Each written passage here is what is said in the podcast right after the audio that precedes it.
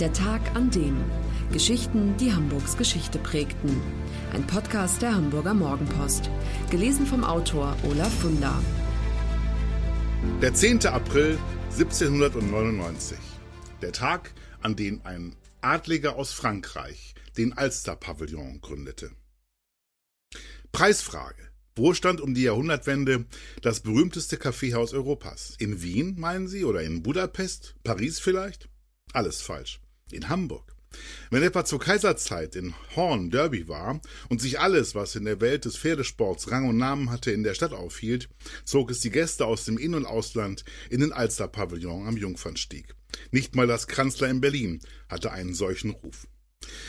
Der Jungfernstieg, eine von diesen Straßen, deren Namen jeder kennt, so wie den Kudamm in Berlin und die Köhe in Düsseldorf. Die Geschichte der berühmten Hamburger Flaniermeile begann Anfang des 13. Jahrhunderts, als die Alster gestaut wurde und einer städtischen Wassermühle als Energielieferant diente. Der Staudamm, damals noch Alsterdamm genannt, war zunächst ein Lagerplatz für Holz, bevor er 1665 in eine Promenade umgewandelt wurde. Ende des 18. Jahrhunderts entschlossen sich die Stadtväter, diese Promenade zu verschönern. Der Jungfernstieg wurde deutlich verbreitert und mit 200 Linden in drei Reihen bepflanzt. 40 Öllampen auf eisernen Laternenmasten sorgten dafür, dass die Nacht taghell erstrahlte, ein ungewöhnlicher Luxus in jener Zeit. 1798 ging Vicomte Augustin Lancelot de Quatre-Barbes auf dem Jungfernstieg spazieren, ein Adliger, der während der Französischen Revolution aus seiner Heimat nach Hamburg geflüchtet war, weil er Sorge hatte, ebenso auf der Guillotine zu enden wie viele andere seines Standes. Lancelot sah die vornehm gekleideten Damen und Herren, betrachtete den wunderschönen Ausblick über die Alster und die wundervollen Auslagen in den Geschäften und fühlte sich fast wie in seiner Heimat. Nur eins vermisste er, ein Kaffeehaus, in dem sich der Passant hätte erfrischen können.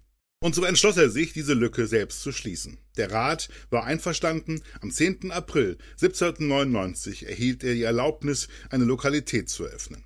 An die Genehmigung waren Bedingungen geknüpft, nämlich dass er Karten- und Würfelspiel sowie Tabakrauch verbietet und sich verpflichtet, den staubigen Jungfernstieg täglich zu sprengen. Der erste Alster-Pavillon bestand aus Holz und war mit 13 Metern Länge und 9 Metern Breite ziemlich klein.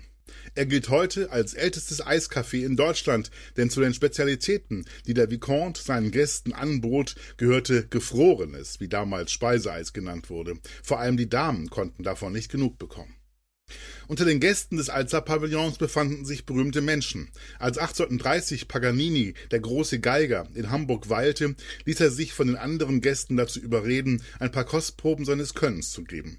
Auch Heinrich Heine hielt sich gerne im Alster-Pavillon auf. Er schrieb, da saß ich gut gar manchen Sommernachmittag und dachte, was ein junger Mensch zu denken pflegt, nämlich gar nichts, und betrachtete, was ein junger Mensch zu betrachten pflegt, nämlich die jungen Mädchen. Und da flatterten sie vorüber, jener holden Wesen mit ihrem geflügelten Häubchen und ihren verdeckten Körbchen, worin nichts enthalten ist. Da trippelten sie dahin, die bunten Vierländerinnen, die ganz Hamburg mit Erdbeeren und eigener Milch versehen und deren Röcke noch immer viel zu lang sind. Da stolzieren die schönen Kaufmannstöchter, mit deren Liebe man auch so viel bares Geld bekömmt. Zitat Ende.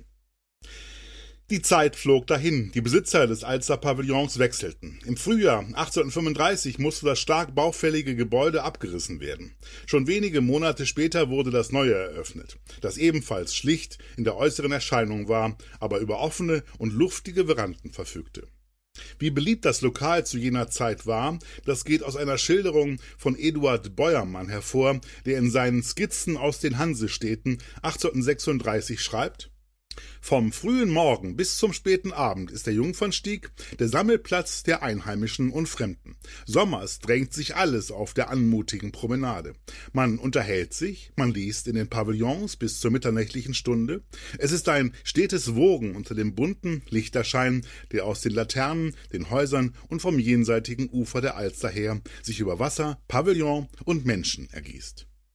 Hamburgs Wirtschaft florierte. Überseehandel, Schiffbau und Industrie wetteiferten miteinander. Die Stadt wuchs und damit war auch der Alster Pavillon bald zu klein. 1875 baute der damalige Stararchitekt Martin Haller ein neues Gebäude, das bereits 1899 wegen einer abermaligen Verbreiterung des Jungfernstiegs weichen musste. Über das, was dann kam, zerriss sich die Bevölkerung das Maul. Ein Herr schrieb in einem Leserbrief, soll dieser Kasten wirklich Alsterpavillon genannt werden? Diese architektonische Missgeburt? Immerhin war das Gebäude, das im Volksmund spöttisch Kachelofen genannt wurde, weit größer als das alte. Statt 270 hatte es 600 Plätze. Die Veranden mit hinzugezählt konnten sogar 1000 Personen untergebracht werden. Meist waren tatsächlich alle Stühle besetzt, denn unter den vielen Passagieren der großen Überseedampfer galt es als Muss, dieses Café besucht zu haben.